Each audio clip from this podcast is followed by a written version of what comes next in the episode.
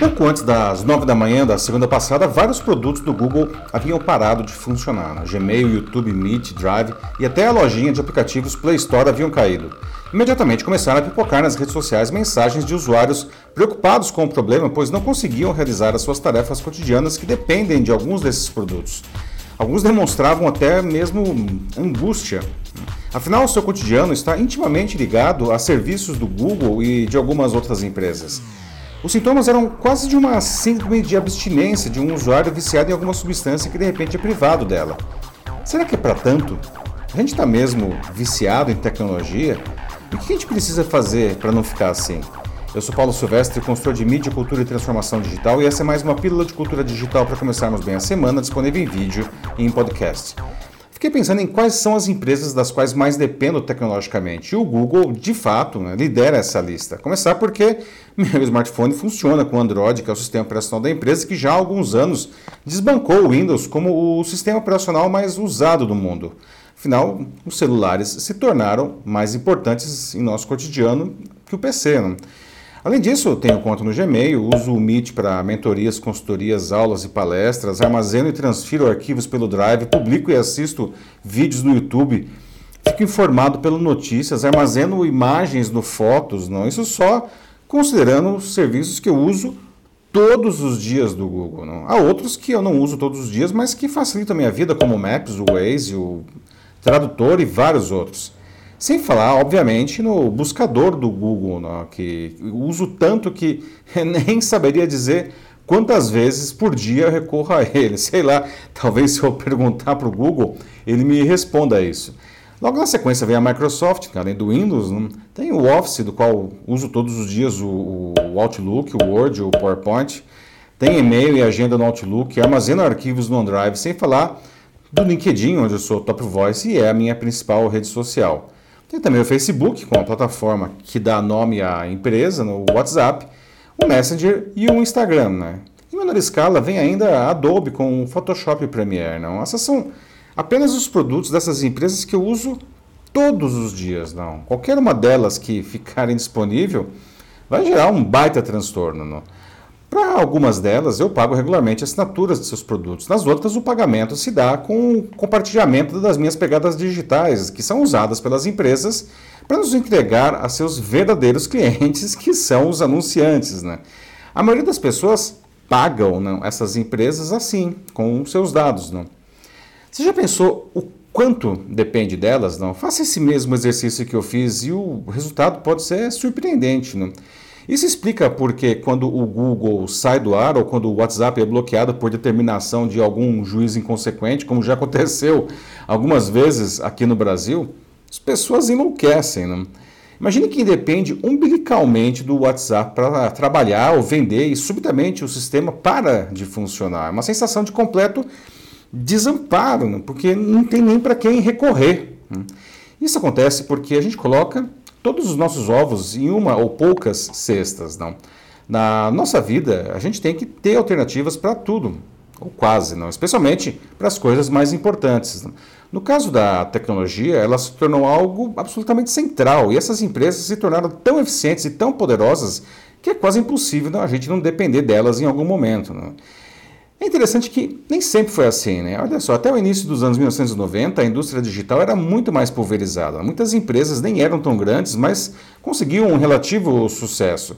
Só que à medida que algumas foram obtendo mais sucesso, começaram a engolir as menores, não, né? Por exemplo, eu me lembro quando eu estava no primeiro ano da escola de engenharia, da, da escola politécnica da, da USP, não?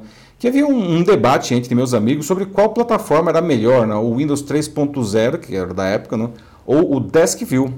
É, DeskView. Nunca ouviu falar? Pois é, era uma plataforma que permitia rodar mais de um programa ao mesmo tempo, alternando entre eles. Não? E isso parece a coisa mais ridícula. Né? Mas no início dos anos 1990, quando não existia ainda celular os computadores ainda eram dominados pelo, lembra do MS-DOS? Isso era um grande feito. Pois é, cadê o DeskView hoje? Hum. A sua produtora, a Quarterdeck, foi engolida pela Symantec em 1998. Hum. Alguns poderiam dizer que as coisas são assim mesmo, que esse é o jeito de funcionar do capitalismo e que empresas mais bem-sucedidas acabam comprando as menores, não. O problema é quando algumas é, é, é, realmente se tornam grandes demais, não? E seus tentáculos não, nos envolvem de uma maneira que a gente não consegue escapar. Mais que isso, a gente nem quer escapar. O segredo do sucesso dessas empresas de uma década para cá é ser um modelo de negócio, justamente esse em que a gente pode usar quase tudo aparentemente de graça, né? Apenas entregando graciosamente as nossas informações e aceitando receber anúncios. Né? E é difícil resistir a isso. Essas empresas nos facilitam muito a vida. E o que nos pedem em troca é visto como, enfim, justo por quase todo mundo. É por isso que, quando o cidadão não consegue se defender sozinho, ele precisa dos órgãos reguladores. Não? O governo americano tem o Google, o Facebook, a Apple e a Amazon na Berlinda. Nas últimas semanas, os dois primeiros foram alvos de vários processos que pedem a venda de alguns de seus produtos chaves, justamente para diminuir o poder deles. Né? Mas e quanto a nós? Né? A gente não pode fazer nada, né? a gente está mesmo viciado em tecnologia. A gente é, isso sim, incrivelmente dependente dela como uma ferramenta de produtividade. Né? No caso das redes sociais, a gente pode até argumentar que a gente acaba sendo viciado na dopamina que os microprazeres proporcionados por essas plataformas nos oferecem o tempo todo. Né? Isso eu posso até concordar. E é difícil se desvencilhar disso porque tem até um processo químico envolvido. Mas a gente pode fazer algumas coisas sim para minimizar essa dependência. Primeiramente, quando algo não funcionar, muita calma nessa hora. Né? O mundo não vai acabar. A gente precisa exercitar a resiliência e a paciência, aliás, habilidades que andam muito em baixa né, há, muitos anos. Né?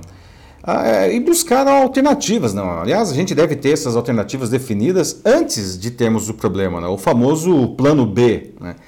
As pessoas elas precisam entender também que, às vezes, problemas acontecem fora do, do nosso controle. Né? Por exemplo, imagine o caso de um vendedor que visita regularmente seus clientes e um dia o carro não liga de manhã. Né?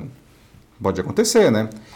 É preciso que exista também compreensão e colaboração das pessoas com quem nos relacionamos. Não? Se não pudermos entregar algo porque uma ferramenta essencial está indisponível, um novo prazo precisa ser negociado. Não? A diferença é que, ficando no exemplo de um carro que não pega, não, quando acontece algo como o que aconteceu com o Google na segunda passada, é como, sei lá, se todos os carros da Volkswagen do mundo parassem de funcionar ao mesmo tempo. Não? Mesmo assim, a, a, vida não vai parar se a gente não conseguir fazer o nosso login no Google, não. Essa dependência está aqui, ó, na nossa cabeça, né? E em relações de intolerância entre as pessoas e as empresas.